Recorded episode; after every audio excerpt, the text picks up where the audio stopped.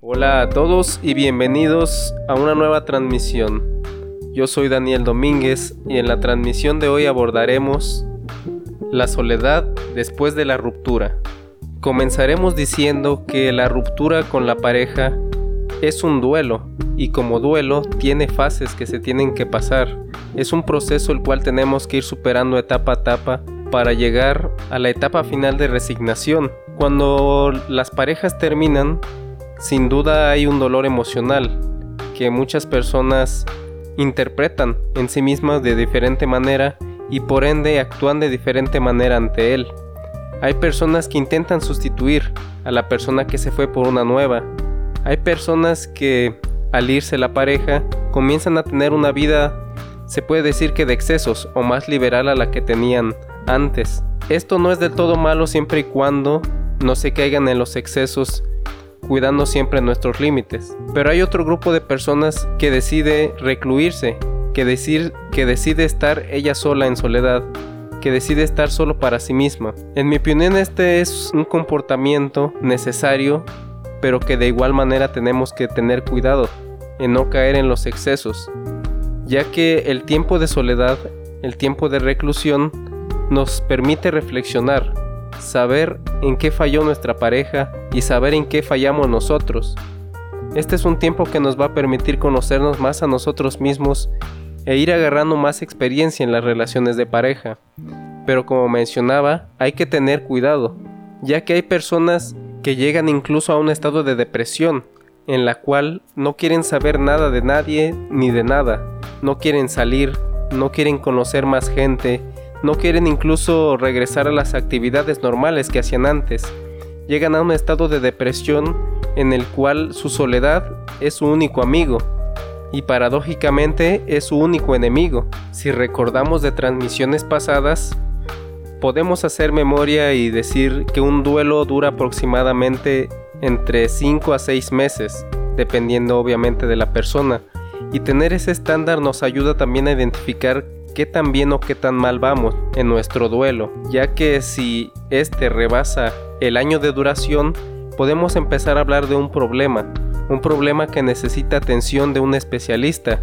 El ideal en estos casos va a ser el psicólogo, quien puede orientarle y puede ayudarle para superar esta situación.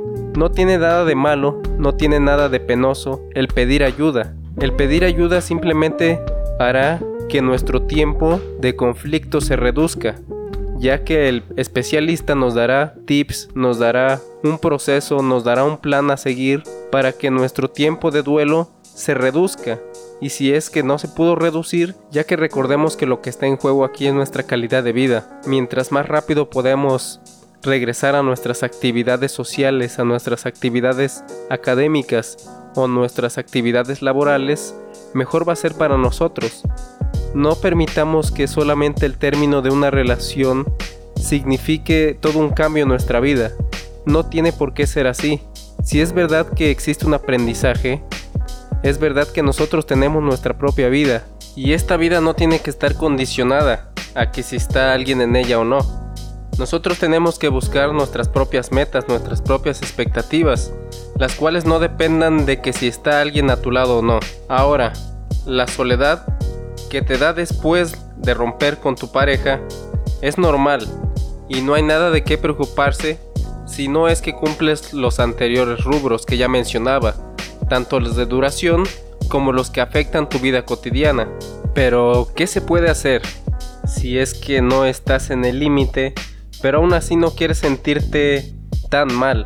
como podrías hacerlo. Algo que siempre es recomendable es buscar nuevas experiencias, hacer actividades que siempre quisiste hacer o incluso empezar a aprender algo que siempre quisiste aprender, salir con los amigos, siempre procurando que estas nuevas habilidades, estos nuevos aprendizajes o estas nuevas experiencias no salgan fuera del límite, que no terminen perjudicándonos a largo plazo, sino que por lo contrario, nos alimenten, nos nutran y podamos sacar algo positivo de estas, convirtiéndonos al fin en alguien mejor, algo que nos puede dar una idea de qué hacer es simplemente preguntarnos, ¿cuántas veces me he limitado de hacer algo por cierta persona? ¿Cuántas veces he estado en un lugar en el que realmente no quería?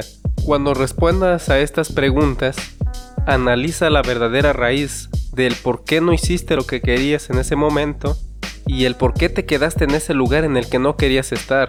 Eso te dará pauta para conocerte más a ti misma, para saber tus puntos débiles, quizás las estrategias que utilizan otros para hacer que hagas cosas que tú no quieres. Eso te ayudará a reforzarte a ti mismo y a no permitir que nadie más haga en ti lo que él quiere. Toma control de lo que tú quieres y de dónde quieres estar. Recuerda que todo término representa un inicio, que todo tiene solución y que de los errores se aprende.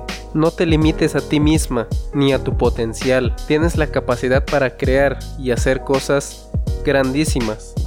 Simplemente es cuestión de que las creas y que puedes hacerlas por ti misma sin la necesidad de depender de otros. Tienes que darte tu tiempo y saber cuándo tienes que volar sola y cuándo tienes que pedir ayuda. Simplemente ten una esencia y no la pierdas por nadie. Y bueno, esto sería todo por la transmisión. Mi nombre es Daniel Domínguez, nos vemos en una próxima.